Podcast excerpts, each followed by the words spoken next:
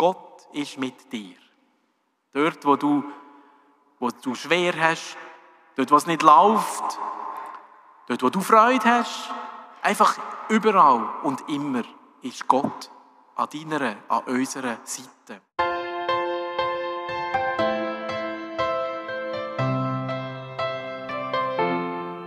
Halleluja, Halleluja.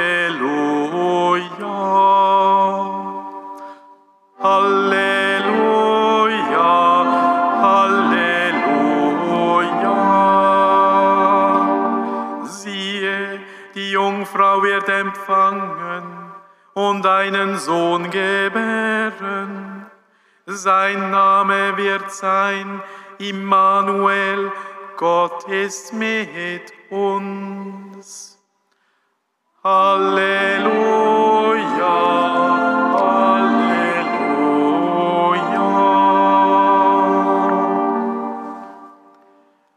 Der Herr sei mit euch. Wir hören aus dem heiligen Evangelium nach Matthäus. Mit der Geburt Jesu Christi war es so. Maria, seine Mutter, war mit Josef verlobt. Noch bevor sie zusammengekommen waren, zeigte sich, dass sie ein Kind erwartete, durch das Wirken des Heiligen Geistes. Josef, ihr Mann, der gerecht war und sie nicht bloßstellen wollte, beschloss, sich in aller Stille von ihr zu trennen. Während er noch darüber nachdachte, erschien ihm ein Engel des Herrn im Traum. Dieser sagte, Josef, Sohn Davids, fürchte dich nicht, Maria als deine Frau zu dir zu nehmen. Denn das Kind, das sie erwartet, ist vom Heiligen Geist. Sie wird einen Sohn gebären. Ihm sollst du den Namen Jesus geben, denn er wird sein Volk von seinen Sünden erlösen. Dies alles ist geschehen, damit sich erfüllte, was der Herr durch den Propheten gesagt hat. Seht, die Jungfrau wird ein Kind empfangen, einen Sohn wird sie gebären, und man wird ihm den Namen Immanuel geben. Das heißt übersetzt, Gott ist mit uns. Als Josef erwachte, tat er, was der Engel des Herrn ihm befohlen hatte, und nahm seine Frau zu sich. Evangelium, Frohbotschaft unseres Herrn Jesus Christus. Lob sei dir.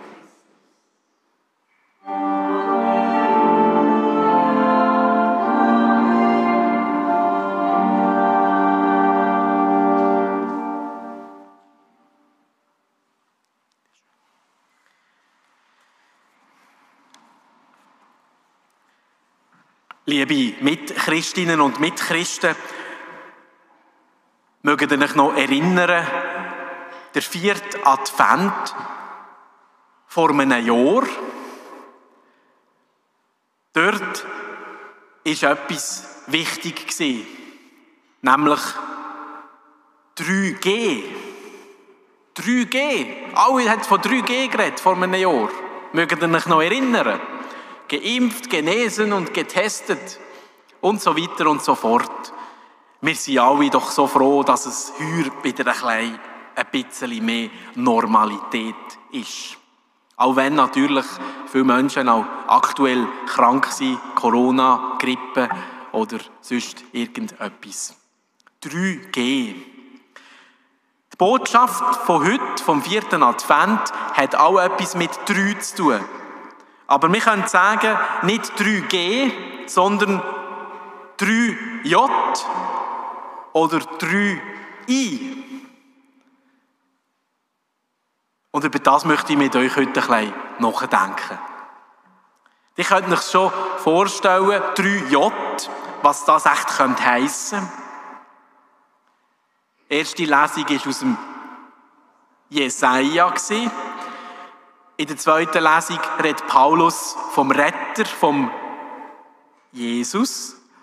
Und im Evangelium stellt sich einer ein bisschen blöd her oder blöd an, wo nicht rauskommt, was das alles soll bedeuten. Und das ist der Josef, der 3J, der Jesaja, der Jesus, der Josef. Drei Namen, drei Eigennamen. Und wir alle wissen, dass in der biblischen Verkündigung Namen ganz eine wichtige Bedeutung haben.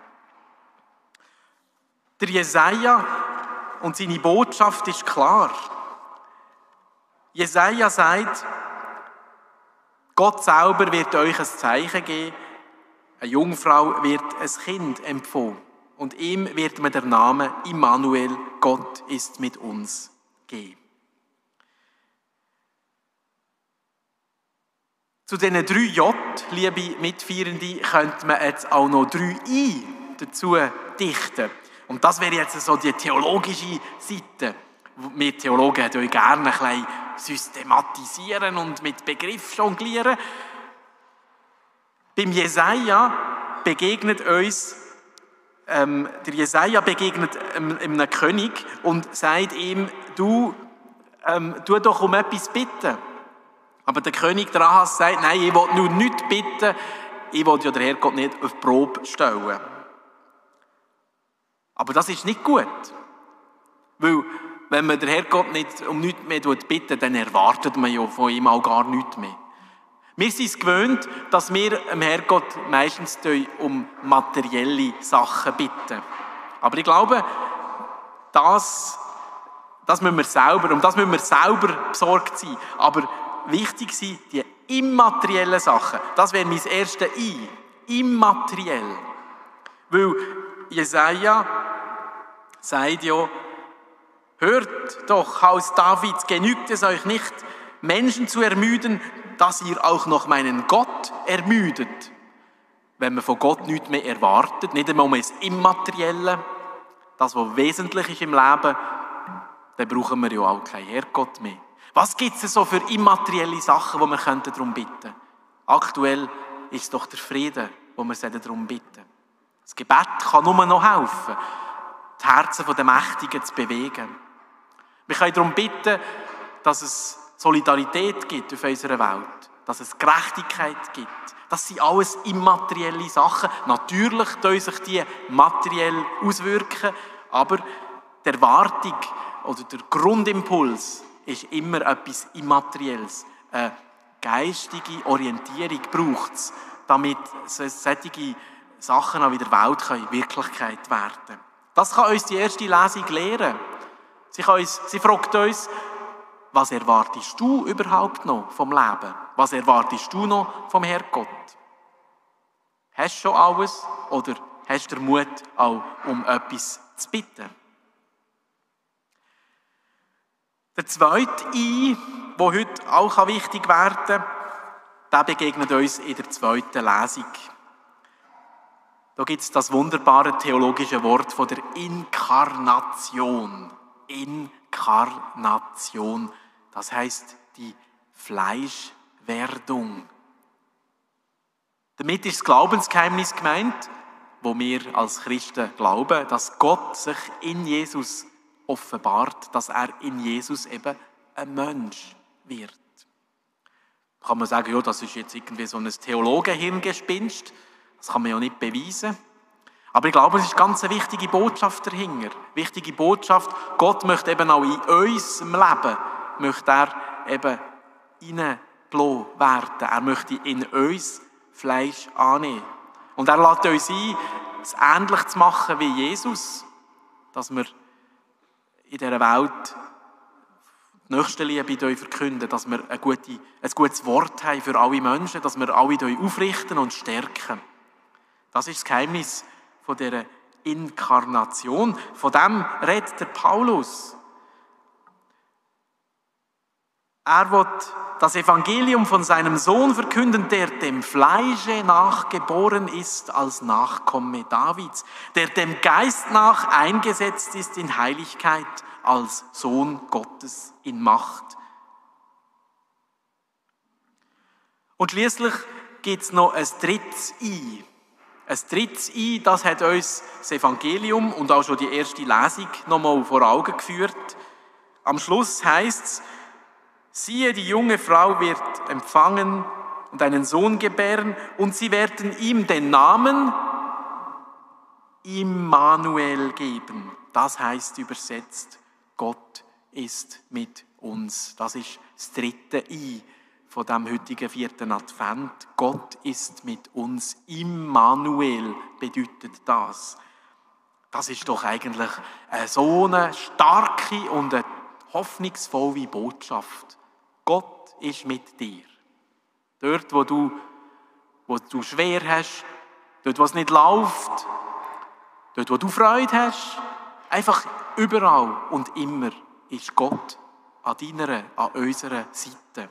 Das ist das große Geheimnis, wo wir an der Weihnacht feiern. Aber nicht nur an der Weihnacht, sondern aus dem Geheimnis leben wir als Chille, als Christinnen und Christen. Gott ist in seinem Wort bei uns. Gott ist in der Gemeinschaft der Christen bei uns. Gott ist in der Eucharistie bei uns. Ich wünsche uns, liebe Mitfeierende, dass uns die paar Gedanken mögen begleiten jetzt dann in der vierten Adventswoche. Es ist vielleicht ein bisschen ruhiger geworden, auch kirchlich gesehen, ist nicht mehr so viel los.